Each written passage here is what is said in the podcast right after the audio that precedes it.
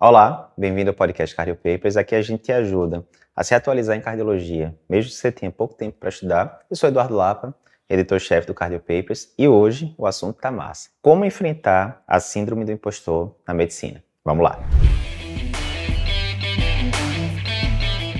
Então vamos nessa, mas antes de ir para o conteúdo, só um aviso aqui. Não sei se você sabe, mas dia 13 e dia 14 de outubro vai rolar lá em São Paulo o Cardio Papers Experience 2023. O que é isso, Eduardo? Nosso grande evento ao vivo, onde a gente vai discutir com você as principais novidades que existem na cardiologia, principais artigos que saíram em 2023, diretrizes, novidades, o que é que tem de novo em ciência cardíaca, arritmia, métodos de imagem e vários outros campos da cardiologia, mas não só isso. A gente vai além e a gente vai discutir com você, por exemplo, como aumentar o seu faturamento no consultório particular, como ser um médico mais produtivo e assim ter mais tempo para as coisas que você gosta. É, inteligência artificial em cardiologia, como é que a inteligência artificial pode mudar drasticamente a medicina como um todo, e o que é que a gente pode esperar aí para os próximos meses, anos. Então, tudo isso vai estar sendo discutido lá. E, como é evento presencial, quantidade de vagas é limitadas. Se você está vendo aqui esse vídeo, provavelmente a gente está aqui ainda no começo das inscrições e tem um bom desconto para você aproveitar. Se você quiser se inscrever, clica no link que aparece aqui na sua tela ou na descrição do vídeo aqui o texto que tem embaixo do vídeo do YouTube, embaixo do episódio do podcast. É isso. Então, indo direto ao ponto aqui, o que é esse danado de símbolo do impostor? Nem todo mundo que está vendo aqui o vídeo deve conhecer esse termo. Antes de explicar o que é símbolo do impostor, eu vou citar aqui quatro situações em que eu já tive síndrome do impostor alguma vez na vida. Primeira situação, quando entrei no R1 de Clínica América. Tinha acabado de terminar a faculdade aqui na Universidade Federal de Pernambuco. Fui lá para São Paulo para fazer residência de clínica na Escola Paulista de Medicina. E eu me lembro que o primeiro mês eu comecei logo de boa, logo pelo pronto-socorro. E aí você chega ali no pronto-socorro, você era estudante até duas, três semanas atrás, agora você é o R1 e tem que preceptorar todos os estudantes, desenrolar a vida dos pacientes, fazer as prescrições todas. E aí bateu aquele sentimento, rapaz, eu não estou muito apto para isso aqui não. Complicou. Segunda situação, mesma coisa, mas na residência de cardiologia. Tinha acabado de terminar a residência de cardiologia lá na Escola Paulista, comecei no dia seguinte a residência de cardiologia lá na USP, lá no INCO. E mesma coisa, você entra lá primeiro dia, você olha ali para todo mundo que passou, né, os outros residentes passaram numa numa prova dificílima. E agora, de repente, você é o cara que vai estar tá preceptorando, né? Os residentes de clínica que estão rodando lá, os estudantes que estão rodando lá. Teoricamente, agora você tem que resolver as broncas do paciente ali cardiológico e vamos que vamos. Será que eu estou apto para isso? Surgiu a pergunta. Terceira situação, terminei a residência de cardio, voltei aqui para Recife, comecei a dar plantão, pós-operatório, emergência, outras coisas. Depois de um tempo me chamaram para ser o chefe de um UTI de pós-operatório aqui em Recife. Na época eu tinha experiência, sei lá, tinha feito talvez 50, 80 pós-operatórios de cirurgia cardíaca, alguma coisa do tipo. E virei o chefe, né, o diarista ali da UTI de pós-operatório, que era coisa de 15, 20 pós-operatórios por mês. E agora, será que eu tenho know-how para desenrolar isso daqui, essa quantidade toda de pós-operatório, né, no cargo de chefia? E quarta situação e última, exemplo prático, não sei se você sabe, mas em 2022 o Cardio Papers entrou para o ecossistema da AF, né, que tem inúmeras faculdades de medicina, Brasil afora. Tem várias empresas digitais que você certamente já ouviu falar, como a PebMed, que produz o Whitebook, né, quase 200 mil assinantes aí pelo Brasil, além da medicina, Medicel e várias outras empresas. Assim que a gente entrou no ecossistema da AF, a gente tinha ali, né, 8, 10 funcionários e poucos meses depois a gente tinha coisa de 50 funcionários, né? E eu, os meninos, Fernando André, a gente liderando o time todo. E aí, será que eu sou capaz agora de liderar esse time de tanta gente, considerando que poucos meses atrás a gente tinha um quinto dessa quantidade de funcionário? Acho que você conseguiu compreender é, o cenário, né? O que é a síndrome do impostor? A síndrome do impostor é justamente acontece normalmente quando a pessoa entra numa função nova e ela não se sente capacitada, ela duvida da própria capacidade de resolver aquilo ali que ela foi colocada. Muito comum no cenário profissional, né? Mas pode acontecer em outros cenários também, não só profissionais. E é muito comum isso acontecer em medicina e fora da medicina.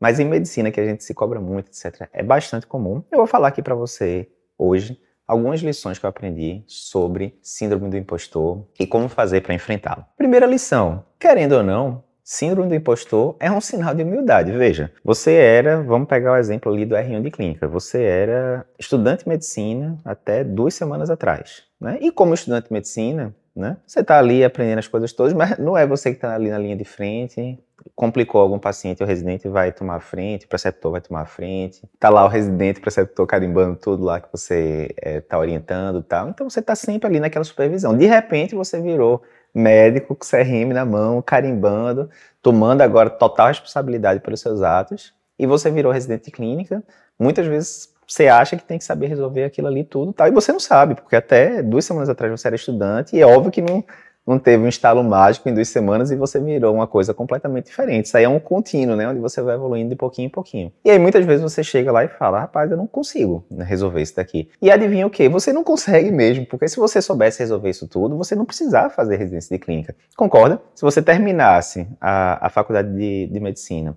totalmente preparado para resolver qualquer intercorrência clínica, etc., qualquer intercorrência cardiológica, e por aí vai. Você não precisava fazer residência de clínica, você não precisava fazer residência de cardio, nada disso. Você se formava completo já, vamos ganhar dinheiro, entrar na vida e ponto final. É assim que acontece? É óbvio que não é. Tanto é que é para isso que existe residência, especialização de cardio, de, de UTI, de clínica, de qualquer área que seja. Então é óbvio, é óbvio que se você era estudante uma semana atrás e agora você é residente de clínica, Adivinha, você não sabe resolver essas coisas. É para isso que você está na residência e você vai ganhando essa experiência ao longo de dois anos. Tanto é, vai ser uma coisa supervisionada e assim por diante. Mesma coisa, vou pegar o último exemplo agora estava lá liderando a empresa que tinha 10 funcionários. De repente a empresa cresce muito em poucos meses, agora tem 50. Como é que você lidera 50 pessoas? Você tem total domínio de como é que você lidera 50 pessoas?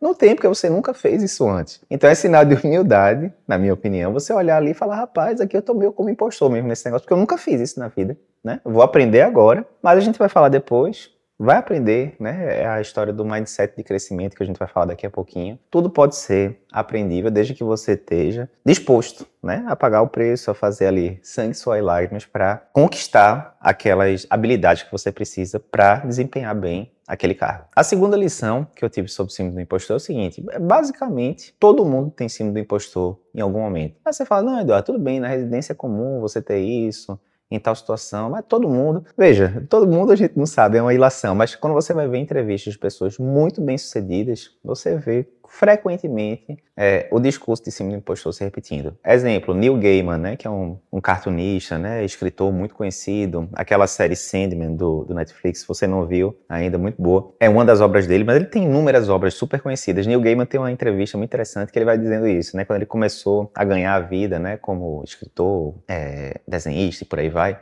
é, ele dizia que muitas vezes ele tinha aquela impressão que alguém ia bater na porta da casa dele e entrar e ia falar: olha, você foi descoberto, a gente viu aqui que você está ganhando dinheiro sem merecer, esquece tudo isso, arranja um trabalho normal e vai para frente. Esse é o clássico, né? De você achar que você não tem a capacidade de continuar fazendo aquilo tal. E um dos caras mais conhecidos aí dos últimos anos nessa parte, é, né, de, de ficção e por aí vai. Quando a gente tem uma entrevista de Michelle Obama, muito interessante, que ela fala de cima do impostor também, né? Lembrando, né, que foi primeira dama é, dos Estados Unidos durante oito anos, e ela disse, né, que várias vezes ela sentia síndrome do impostor, ah, foi admitido na Universidade de Princeton, não, mas será que eu deveria estar aqui? Eu não pertenço a esse lugar, as pessoas, as outras pessoas são muito melhores do que eu. Estou aqui como primeira dama, né, é, na mesa com vários chefes de estado, não deveria estar aqui e tal. E veja, né, isso é comum acontecer, termina sendo um sinal de humildade, né, na maioria dos casos. E aquele sentimento ali de que você não é capaz ali no começo, é porque no começo você não é 100% capaz mesmo, você vai aprendendo ali ao longo da jornada. Terceira lição que eu aprendi sobre símbolo do impostor é que no final das contas, se você for olhar direitinho, todos somos impostores em algum sentido, porque se você está olhando alguém que está crescendo profissionalmente, que está ocupando posições que não ocupava até um tempo atrás, ah, a pessoa era um médico muito bom, assistencial, lidando ali no dia a dia, de repente ele vira o chefe de um serviço,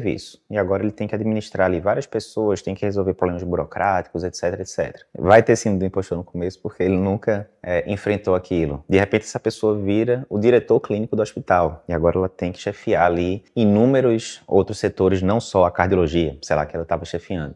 E aí, mais uma vez, pô, não tem experiência. De... Mais uma vez acontece isso. Então, no final das contas, se você está crescendo profissionalmente, se você está aceitando desafios novos, você vai ter síndrome do impostor toda hora, né? Normal. E se você olha ao seu redor agora e você não está sentindo sendo imposto em nada, provavelmente é porque você está meio estagnado, pelo menos do ponto de vista profissional, o que não tem problema. Tem gente que chegou lá e falou: olha, estou aqui, exemplo, fazendo meu consultório já há bastante tempo, estou muito eh, satisfeito do jeito que está e não quero nada mais do que isso, não. Top. Vamos para frente. Não tem certo ou errado, não. Mas se você não está sentindo sendo impostor, provavelmente é isso. É porque você já está fazendo atividade há muito tempo. E lógico, ah, estou fazendo consultório já há 10 anos e eu já sei os pacientes que vêm. Todo dia vem ali alguns pacientes hipertensos, alguns pacientes dislipidêmicos, um ou outro coronário pato, um ou outro insuficiência cardíaca. Eu já domino esse campo aqui muito bem. A tendência é que você não vai sentir mais síndrome do impostor aí, realmente. Agora que você já está fazendo isso há 5, 8, 10, 15 anos, está dominado. Mas na hora que você for para algum alguma posição, outra que você não tinha experiência prévia, né? E que se lhe chamaram, provavelmente você é qualificado sim. Se você passou naquela residência difícil, se você fosse olhar do ponto de vista é, racional, não era para você estar com síndrome do impostor, porque se você passou, você conquistou a sua vaga ali com dificuldade, né? Processos seletivos difíceis e tal. Você chegou ali, é sabido que você não vai dominar ainda as, as coisas todas, você está ali na residência para crescer mesmo, e vamos assim é, por diante. Então, do ponto de vista racional, não era para acontecer, mas na prática a gente sabe que acontece. Mas o fato é isso: no final das contas, se você está crescendo profissionalmente, você vai continuar a ter síndrome do impostor, e isso vai se resolvendo ao longo do tempo até você assumir uma nova posição. Quarta lição sobre síndrome do impostor é a questão do efeito holofote, né, ou spotlight effect, que os americanos falam, que é o quê? É, ninguém pensa mais em si do que você mesmo, né, no final das contas. Então, resumindo, você, vou dar um exemplo, eu, chegou lá no serviço novo, residente de clínica e tal, você está preocupado, pô, não sei dominar aqui as coisas todas e tal. E se eu cometer algum erro? E se isso, e se isso, e se aquilo? Geralmente esse é o efeito holofote, né? É como se você estivesse no teatro e tudo se apagasse e caísse uma luz em cima de você, e aí, obviamente, todo o teatro olharia para aquela pessoa porque é a, a que está iluminada ali no meio da escuridão. Então, todo mundo acha que tem um holofote em cima ali da sua cabeça, que está todo mundo percebendo você em detalhes. Ah, fulano cometeu um erro ali, fulano esqueceu tal coisa acolá. E a dura realidade é que ninguém está nem aí. Está todo mundo pensando em si próprio, via de regra, e vida que segue. Tá todo mundo muito mais preocupado com seus próprios problemas do que com problemas, erros e acertos dos outros. Então, no final das contas, termina sendo uma coisa boa no sentido de, ó, baixa a bola aí, fica tranquilo, você não é tão importante quanto você pensa, né? Então, seus acertos não serão, né, mega comemorados pelas outras pessoas, porque tá todo mundo preocupado com consigo mesmo. E seus erros também, que porventura vão acontecer, sempre acontecem, né? Somos humanos. Os erros que você porventura acontecer, esqueci de fazer a pressão de fulano, esqueci de botar uma estatina ali para meu paciente com síndrome coronariana aguda tal. Vida que segue, aprenda com seus erros, mas ninguém tá notando também muito isso aí não. Baixa a bola um pouquinho, segue adiante, você é só mais um no meio da multidão. Quinta lição, vire pelo avesso. Como assim? Os estoicos, né, Epiteto, Sêneca e tal, eles falavam muito sobre essa questão de virar pelo avesso. Você pegar uma coisa que teoricamente é um problema e você transformar numa coisa boa, né? Seria aquela, o lado meio poliana ali, de você ver o lado bom de tudo. Então tudo bem, cima do impostor não é uma coisa boa de você sofrer, né? Você tá ali chega no, no, local, você não se sente totalmente capaz de fazer aquela atividade, você fica duvidando de si mesmo e tal, né? não é uma sensação tão boa. Mas você pode virar isso do avesso e ver pelo lado bom. O lado bom é aquele que a gente já comentou. Você está com síndrome do impostor? Que massa! Isso é sinal de que você está assumindo riscos, você está assumindo posições maiores, responsabilidades maiores do que você tinha antes. Porque se você tivesse mantendo o basalzão que você faz, ah, eu estou, mais uma, mais uma vez aquele exemplo, eu estou no consultório, fazendo consultório, meu próprio consultório já tem 15 anos atendendo os mesmos tipos de casos, já conheço os pacientes todos e tal. Dificilmente você vai sentir síndrome de impostor nesse cenário, né? Porque a coisa está dominada, você está fazendo uma função que ao longo de X anos você tem mostrado para você mesmo que você sabe resolver aquilo né? E mais uma vez, tudo bem, não tem nada de errado com isso. Mas se você está sentindo a síndrome do impostor, é porque provavelmente você assumiu alguma responsabilidade maior do que você não tinha antes. Então, massa, você está assumindo a coragem de, né? A, a, você está mostrando a vulnerabilidade de assumir uma coisa que você não tem certeza se vai ser bem feito e que geralmente vai ser, porque se lhe indicaram para o cargo, é porque você tem o perfil adequado para isso. Se você passou num concurso de residência, concurso público, quer que seja, e você conseguiu passar na prova, é porque provavelmente você tem o perfil, as habilidades para isso, e assim por diante. Então, vire ao avesso. Tá sentindo sendo do impostor? Você pode achar isso como uma coisa ruim, putz, está batendo aquela angústia, aquela coisa toda, mas você pode virar pelo avesso e ver o lado bom e ver que aquilo ali é uma oportunidade de você crescer. E sexta e última lição sobre síndrome do impostor é use o mindset de crescimento, o growth mindset que, que os americanos falam, né? Quando a gente vai lá para o livro Mindset, que é da Carol Dweck, é, se eu não me engano, ela é psicóloga, não me lembro se é de Stanford, é de alguma das grandes faculdades americanas. Ela criou esse conceito né, de, do mindset de crescimento né, e o mindset fixo ou estagnado e tal. O que é? O mindset de crescimento é você achar que você consegue adquirir habilidades novas, né? E que você vai conseguir resolver aquilo em última instância. Exemplo. Ah, virei residente de clínica. Esse exemplo de novo. Não sei dominar as coisas todas de clínica. Obviamente, eu era estudante até uma semana atrás, tal, e agora, né? O mindset de crescimento fala, rapaz, fica tranquilo. Você já não conseguiu, ao tanto de coisa que você dominou para trás já, você vai dominar isso aí também. Fica tranquilo. Você tem dois anos de residência aqui para para desenrolar isso. Fica tranquilo, um passo de cada vez, você vai adquirindo conhecimento, você vai ver como é que você vai estar daqui a um, dois anos, certamente você vai ter desenrolado isso. E que é o que acontece na prática. Esse é o mindset de crescimento. Eu posso até não ter o conhecimento que eu preciso, que eu gostaria de ter, mas eu vou arranjar um jeito de desenrolar, né? E isso lhe dá aquela sensação de tranquilidade, porque ó, é só ter calma, é só fazer o hard work que vai dar certo.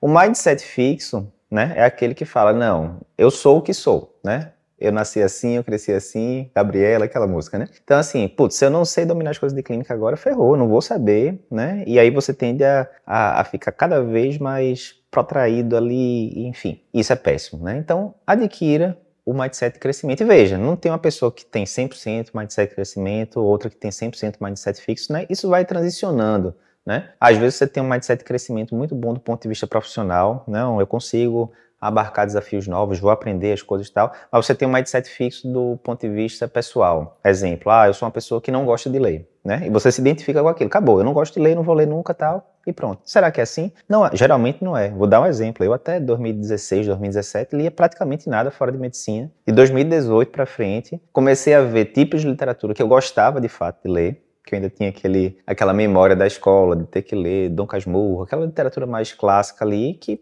sinceramente, não tinha muito interesse, pelo menos na época. E aí comecei a ler coisas que eu gostava mesmo, produtividade, empreendedorismo, marketing, enfim, coisas fora de medicina. E aí você vê que é um exemplo de mindset de crescimento. Né? Não era um leitor, realmente, fiquei os primeiros 30 e poucos anos da minha vida sem ser leitor. Agora leio, basicamente, né, alguns dezenas de livros por ano. Então, esse é um exemplo de mindset de crescimento. E muitas vezes é isso. A pessoa pode ter um mindset de crescimento em alguns campos da vida e mindset fixo em outros. Quando você tiver frente a síndrome do impostor, tente intencionalmente aplicar o mindset de crescimento. Rapaz, tudo bem, eu posso não ser qualificado para isso aqui ainda agora, mas relaxa, me dá quatro, seis meses aí que você vai ver o estrago que eu vou estar fazendo no bom sentido. Então, mindset crescimento aí é uma ótima, um ótimo antídoto para a síndrome do impostor. Para encerrar, tem uma citação que eu eu não lembro direito o nome do autor, mas é alguma coisa nesse sentido. Se você não está ali, pelo menos, levemente envergonhado por quem você era um, dois, três anos atrás, isso é sinal de que você não está aprendendo muita coisa nova, né? E é um alerta realmente, né? Se você olha para um, dois, três anos atrás e você não vê um crescimento pessoal, profissional,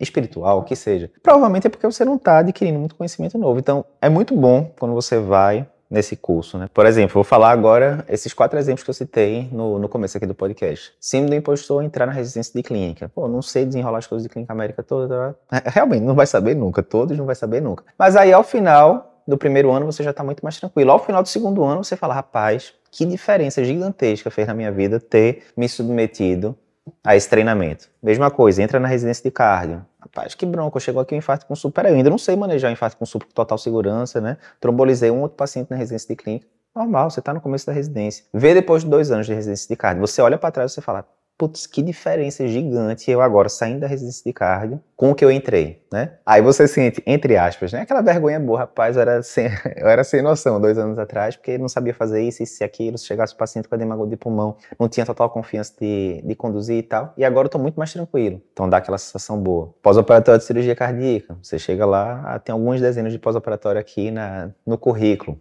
e agora? Vou conseguir desenrolar? E aí depois eu fiquei, acho que seis ou sete anos lá na, lá na, na UTI como diarista, inclusive o Galego depois, né, meu sócio entrou lá como, como diarista também, a gente ficou conduzindo a UTI junto. Depois de 6, 7 anos, eu não me lembro quantas centenas de pós-operatórios foram, mas deve ter sido coisa de 500, 800 pós-operatórios que a gente acompanhou. E aí você olha para trás e fala, ó, que, que massa. Quando eu comecei a ser diarista aqui, eu tinha uma experiência de poucas dezenas de pós-operatórios, agora eu tenho de várias centenas, né? Então dá aquela sensação de crescimento de que você se tornou uma coisa diferente ali é, ao longo do caminho. E essa sensação é uma das sensações que dá maior um senso de felicidade ali para a pessoa, né? A pessoa que tem é, um, um, que a, a profissão tem um papel importante na vida da pessoa. Então é isso. Se você não está levemente envergonhado, né, no bom sentido, com o que você era um, dois, três anos atrás, é hora de fazer uma reflexão. Será que eu estou crescendo profissionalmente, pessoalmente, do jeito que eu queria? Talvez seja a hora de alçar né, novos voos. E esses novos voos, invariavelmente, vão trazer alguma parcela de cima do impostor.